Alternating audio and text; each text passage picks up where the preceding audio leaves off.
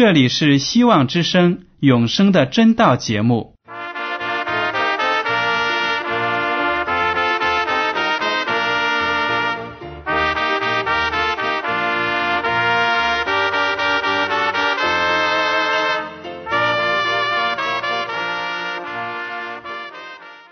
亲爱的听众朋友们，你们好，我是艾德，很高兴今天能和你们在永生的真道这个栏目中见面。耶稣说：“听上帝的话语，并且遵守的人是最有福气的。”所以，艾德现在能够通过电波和你们分享上帝的教导，感到十分快乐。我也希望众位弟兄姐妹。还有那些正在寻求真道的朋友们，也能够珍惜这段时光。大家不妨在手边准备好纸和笔，将今天讲到的要点和经文章节做些记录，以便过后自己再亲自查考圣经。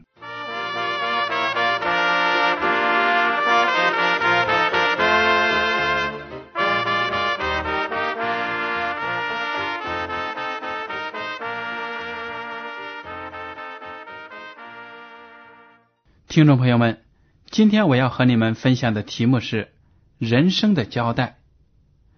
我们都知道，我们所生活的这个世界呢，终究会有完结的那一天。当耶稣基督第二次降临的时候呢，我们这个地球的文明呢，就会被终结了，消灭掉了。因为我们人类的历史几千年来都充满了血和泪。因为我们犯的罪呢，我们所生活的这个地球遭受了很多战争和暴力所造成的创伤。但是，当耶稣基督第二次降临的时候，那些信靠他的人、得救的艺人呢，都能够进天国去享受永生；而所有背叛了上帝、不愿意接受上帝救恩的人呢，就会随着这个世界而被毁灭掉。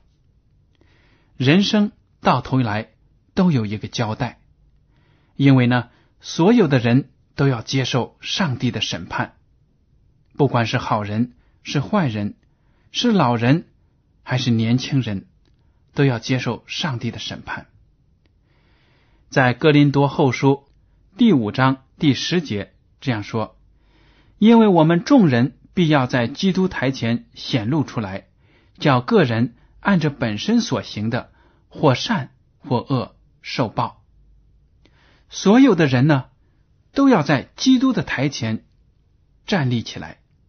每一个人都会因为自己在人生的过程当中所做出的种种选择而接受上帝的审判。如果我们在这一生能够接受耶稣做我们个人的救主，接受上帝为我们预备的救恩。那么，我们将来站在基督的台前所得到的是那美好的赏赐，可以得到天国的永生。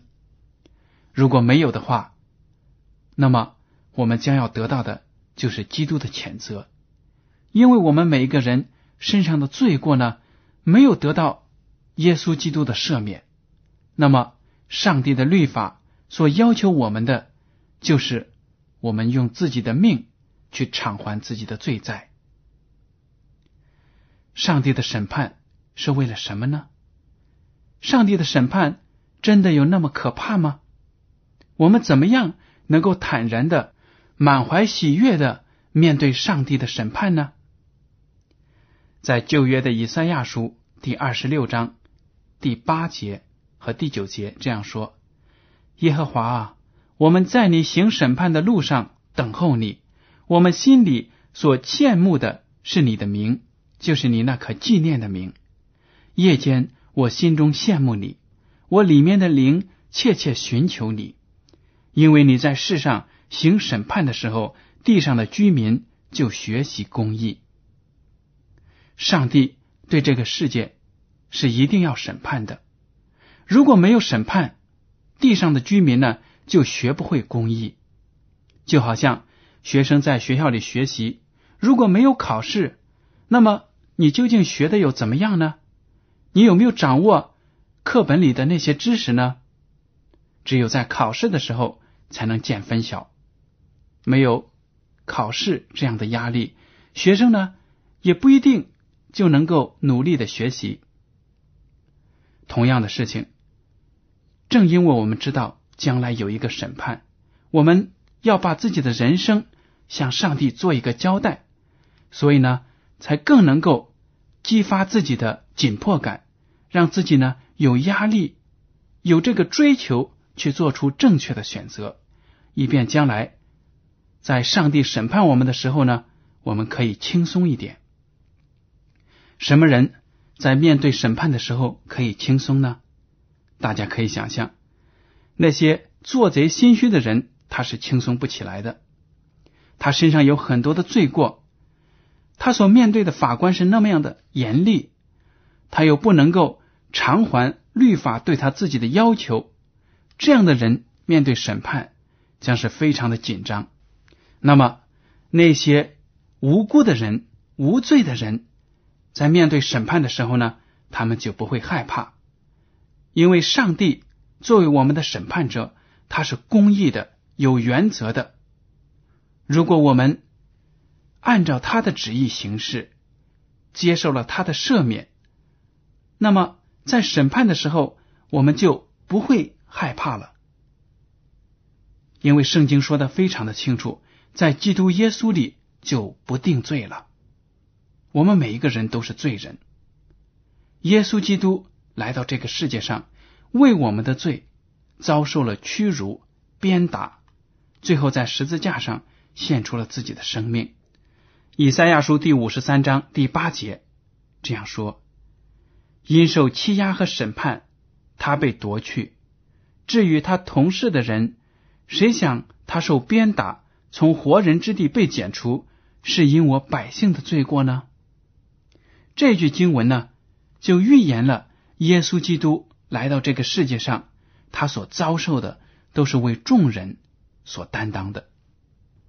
正因为我们的罪、我们的不义，耶稣基督才受尽了鞭打，受尽了屈辱，最后呢，在十字架上奉献上了自己的生命。如果我们能够接受耶稣做我们个人的救主，那么我们就可以说：“上帝啊，我们在你行审判的路上等候你。我们心里所羡慕的是你的名，就是你那可纪念的名。因为我们如果是信仰上帝的人，追求上帝的人，那么当上帝审判的时候，我们就不被定罪了。我们所要得到的是永生的赏赐。”有这样美好的结果等着我们，难道我们还会害怕吗？当然不会了。所以呢，我们千万不要把上帝的审判看成一件非常可怕的事情。对那些追求上帝的人、愿意悔改的人来说呢，那是一场非常美好的事情。因为呢，我们每一个人身上的罪过都会被上帝说：“你被赦免了，你无罪了。”可以进入我的天国，享受永生。将来每一个罪人都要受到审判，受到惩罚。审判的怒火呢，是非常的严厉的。如果不悔改，身上有罪过，不愿意接近上帝的话呢，那么耶稣基督作为法官，他的审判呢，将是非常严厉的。在马太福音第五章二十一到二十二节，他说：“你们听见有吩咐古人的话，说不可杀人，又说凡杀人的难免受审判。只是我告诉你们，凡向弟兄动怒的，难免受审判；凡骂弟兄是拉家的，难免工会的审断；凡骂弟兄是魔力的，难免地狱的火。”这里呢，就说了。上帝在十条诫命当中明明的告诉我们不可杀人。有一些人呢就说：“你看看我没有杀人嘛，所以我是无罪的。”但是耶稣基督就告诉我们：虽然你们没有拿刀拿枪去杀人，但是呢，你们只要向弟兄动怒，骂你的弟兄，说他是魔鬼，笨蛋，那么你就应该遭受烈火的审判，因为这样的行为呢也是犯罪行为。其实这样的讲解是非常正确的，因为上帝审判我们是审查我们的内心、我们的动机。很多人呢以为自己只要不拿刀拿枪的去杀人，那么就没有违反不可杀人这一条法律。但实际上，杀人这样的行为呢，都是由于内心的那种不满而引起的。有的人在一怒之下，在憎恨、嫉妒的情况下呢，随手就把别人给杀掉了。这个动机才是犯罪的根源，才是最可怕的，才应该遭受上帝的审判。正因为上帝是公义的、全能的、全知的，所以呢，对我们来说，人心隔肚皮，想不通别人自己脑子里。究竟打的是什么主意？但是上帝呢，对我们的每一个心思意念都是非常的清楚的。所以，上帝说：“你的动机当中，你的脑子里有了这样的念头，骂你的弟兄姐妹，恨恶他们，嫉妒他们，你就已经犯罪了。”耶稣基督还在马太福音也说：“如果你看到妇人，看到妇女有了淫念。”就是干犯了律法，犯了奸淫的罪了，这是非常严厉的一个教训。所以，我们大家都要审查自己，我们是不是罪人呢？肯定是的，每一个人都是罪人。圣经讲的非常的清楚，因为我们每天呢都有各种各样不合乎上帝他美好品德的那种念头，都干犯了上帝的律法。所以呢，我们都需要耶稣基督的赦免。我们的一言一行，将来在基督的台前呢，都要受到审判。马太福音第十二章三十六、三十七节这样说：“我又告诉你们，凡人所说的闲话，当审判的日子，必要句句供出来，因为要凭你的话定你为义，也要凭你的话定你有罪。”耶稣基督说了，在审判的时候呢，你平时不经意说出来的闲话，一句骂人的话，一句脏话，都要被拿出来审判你，这就是审判你的证据。我想啊，这样的说法也是很有道理的，因为有的时候呢，我们在别人的面前说话的时候，非常的注意，怕说错了话，得罪了别人。影响了自己的形象，但是呢，在很不经意的时候，别人不注意的时候，自己恼怒的时候呢，脱口就说出一些不好的话，甚至是骂人的话。但是这样这样的话语呢，才是从我们内心真正发出来的。天使呢，在我们旁边就会记下来我们的一言一行，将来审判的时候就会拿出来。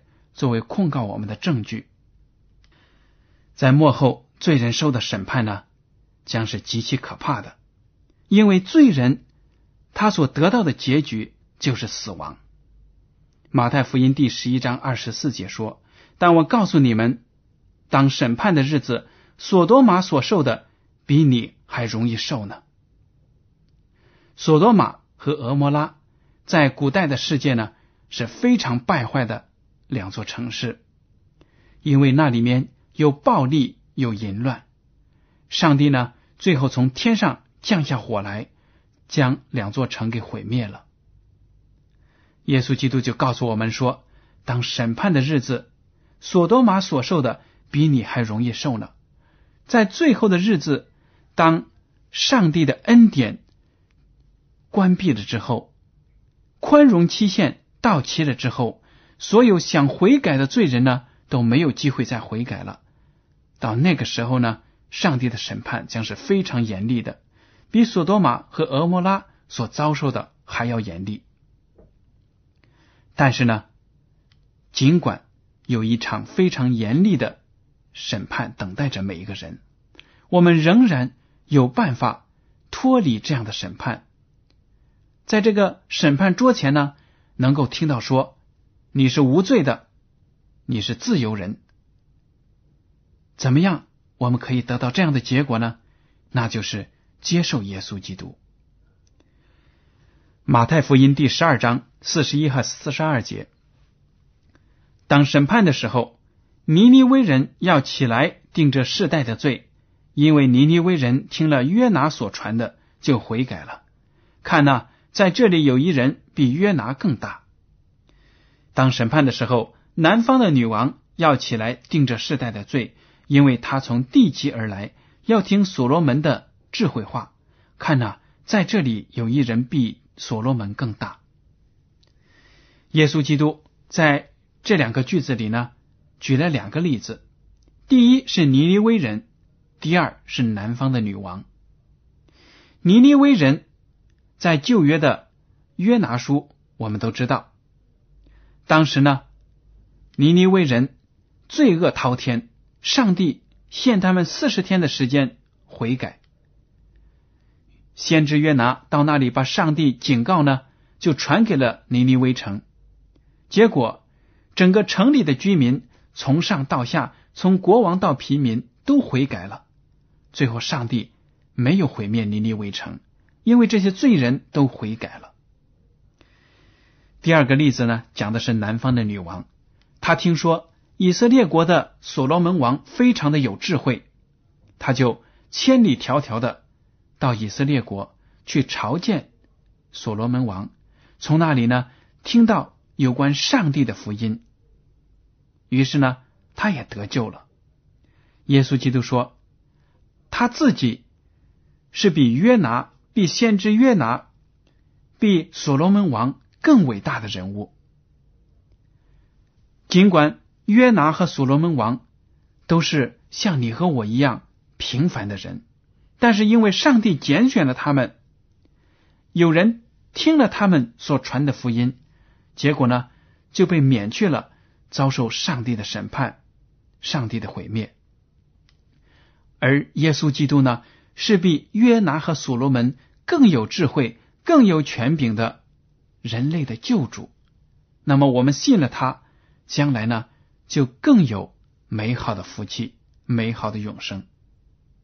上帝和基督实行公义的审判，在最后的审判呢，上帝将所有的审判权都交给了耶稣基督。约翰福音第五章二十二节这样说：“父不审判什么人，乃将审判的事全交于子。”这个子呢，就是指的神子、人子耶稣。约翰福音第五章二十三节和二十四节这样说：“叫人都尊敬子，如同尊敬父一样；不尊敬子的，就是不尊敬差子来的父。我实实在在的告诉你们。”那听我话又信差我来者的就有永生，不至于定罪，是已经出死入生了。耶稣基督说：“将来我是这个世界的审判者，天父上帝呢，把审判权交在了我的手里。如果你接受了我，尊敬我，就是尊敬上帝，接受了上帝，将来呢，你就有永生，不至于被定罪。”约翰福音第五章三十节说：“我凭着自己不能做什么，我怎么听见就怎么审判。我的审判也是公平的，因为我不求自己的意思，只求那差我来者的意思。”耶稣基督就把审判的标准告诉了世人。标准是什么呢？就是上帝的律法，上帝的口中所出的话语。因为天赋上帝把审判的权柄交给了他。而天赋的原则、道德的标准，也是由耶稣基督来掌握的，用来审判这个世界。但是呢，我们知道，在这个世界上，还有很多很多的人没有听到福音，没有认识到他自己就是一个罪人，将来有一天呢，要遭受审判。还有一些人对审判的事情呢。毫不在乎。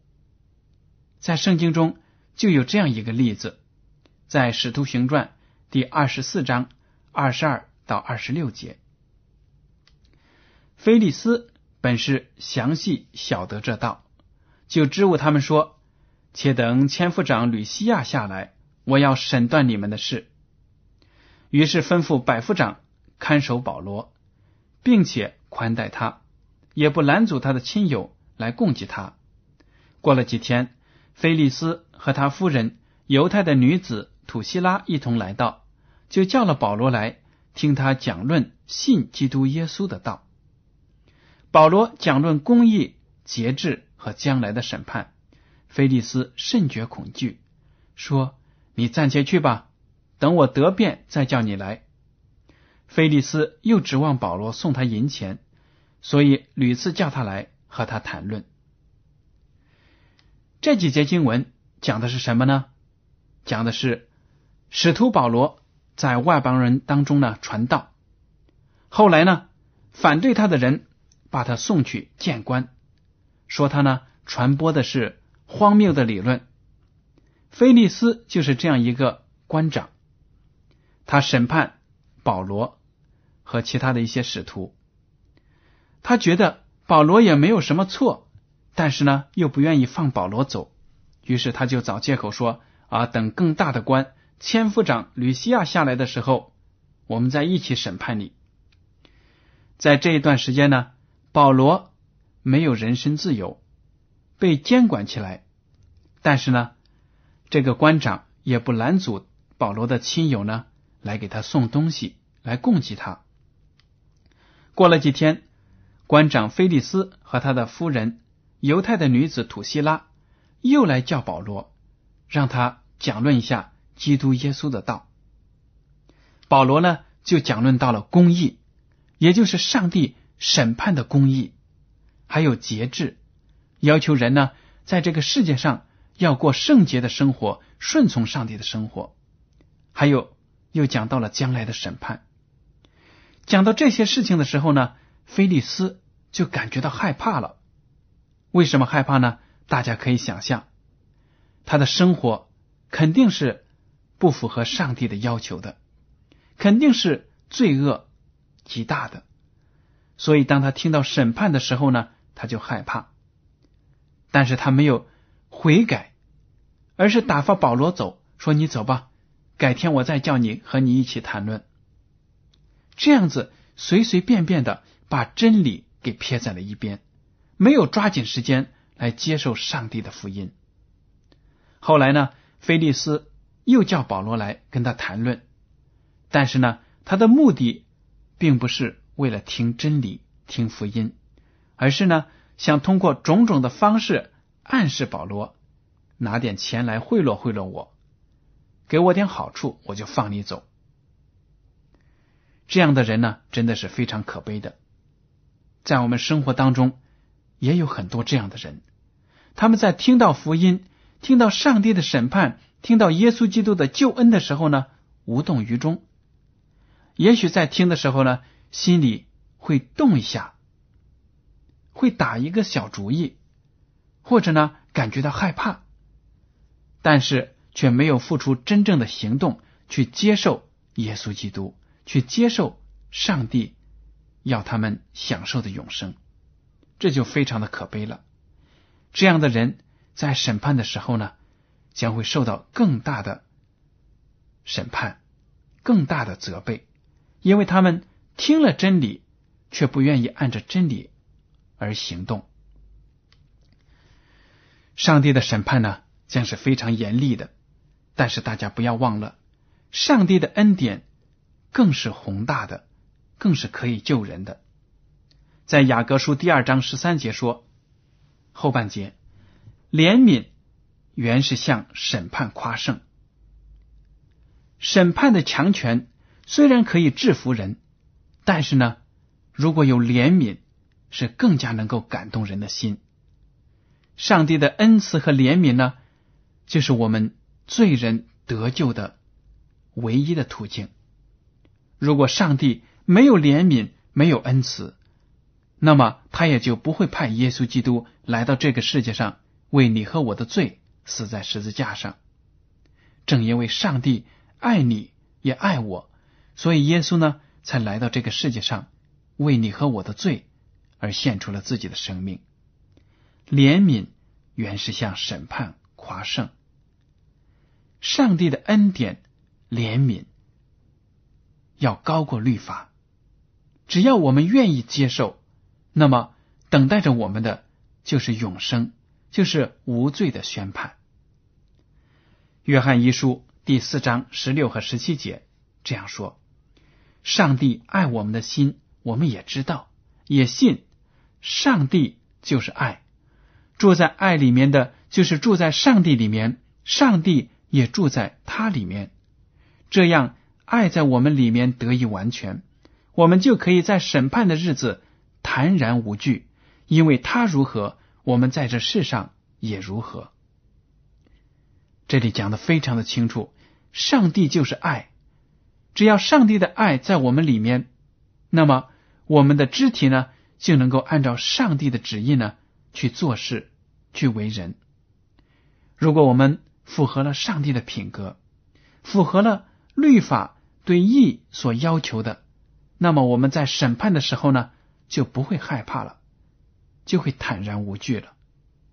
这就说明呢。在上帝爱中的人，在基督耶稣里的人，不受审判，不被定罪。听众朋友们，您有没有接受耶稣作为您个人的救主呢？你在生活里所犯下的罪有没有得到赦免呢？你有没有认识到自己需要上帝的恩典呢？如果您还没有接受耶稣做您的救主，还没有接受上帝做你生命的主宰，那么您一定要抓紧时间来到他的跟前，接受永生的盼望。好了，听众朋友们，今天的永生的真道节目呢，到此就结束了。您如果对今天的讲题有什么想法，或者对这个栏目有什么建议，或者有什么圣经的问题，可以写信给我。我的通讯地址是。香港九龙中央邮政局信箱七零九八二号，请署名给爱德。爱是热爱的爱，德是品德的德。如果您在来信中要求得到免费的圣经、灵修读物、节目时间表，我们都会满足您的要求。最后呢，艾德提醒您，请用正楷字体一笔一划的书写您的名字和地址。感谢您收听今天的广播。愿上帝赐福你们，我们下次节目再见。